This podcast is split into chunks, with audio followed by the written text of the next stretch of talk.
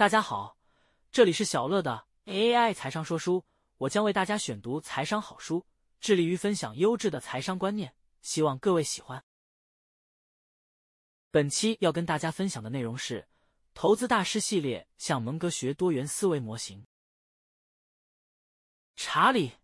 蒙格 （Charlie Thomas Munger） 现任波克夏海瑟薇公司的副董事长，也是股神巴菲特最敬重的左右手。蒙格原先是位律师。但之后放弃了法律专职，专心致力于投资事业，并成为了巴菲特的合伙人。与股神的光芒四射，总是获取最多镁光灯相较，蒙哥表现得异常低调。但实际上，他的投资能力丝毫不逊于巴菲特。巴菲特自己称赞蒙格说：“他用思想的力量让我从猩猩进化到人类，否则我会比现在穷得多。”可以显见股神对这位合伙人的推崇。根据《穷查理的普通常识》一书所述，蒙格年轻时与杰克·惠勒合伙成立惠勒蒙格公司，从事底产与投资事业。在蒙格与惠勒合伙期间 （1962 至1975年），十四年的年均复合报酬率为百分之十九点八，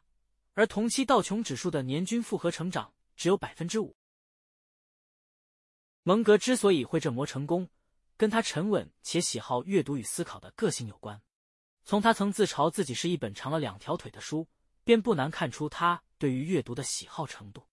由于他的广泛阅读与思考，他的投资方法不是对一家公司的财务资讯进行肤浅的单独评估，而是对他想投资的公司内部经营状况及其所处的整体生态系统做全面的分析。摘引自《穷查理的普通常识》一书，这种投资方式被蒙格称之为多元思维模型。蒙格主张透过研读不同学科领域的知识，如化学、物理学、生物学、经济学、心理学、历史、数学、工程学、统计学等，架构起思维模型，彼此互相激荡影响。而当这些因素交互串联时，最后产生出或好或坏的巨大鲁拉帕鲁萨效应 l o l a p a l o z a Effect）。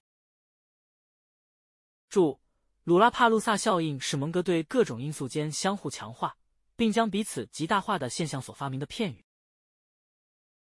也就是说，透过这种跨学科、跨领域的思维体系，往往能够产生一加一大于二的效果。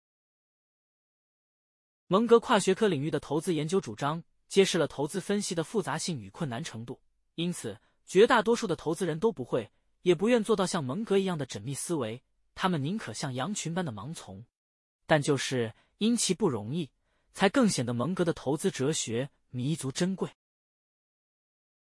蒙格曾说：“如果你把自己训练得更加客观，拥有更多领域的知识，那模拟坐在这里思考，就能超越比你聪明的人。”巴菲特回忆起有位富人询问蒙格什么因素使他成功，并强迫他用一个词语概括。蒙格的回答是：理性，拥有十足理性而客观的思辨能力，让蒙格在投资的领域绝少犯错。或者换一个方式说。他成功的次数比失败多得多。关于蒙格的多元思维模型，给予我们的启示是：不要把投资视为是容易的事情，谨慎、理性而缜密的求知态度是必须的。学习透过跨领域、跨学科的阅读与思维模型的建立，使我们看待商业投资更为多元客观。以上就是本期跟大家分享的内容。感谢您的聆听，如果你喜欢我们的频道，请记得追踪我们并留下五星好评。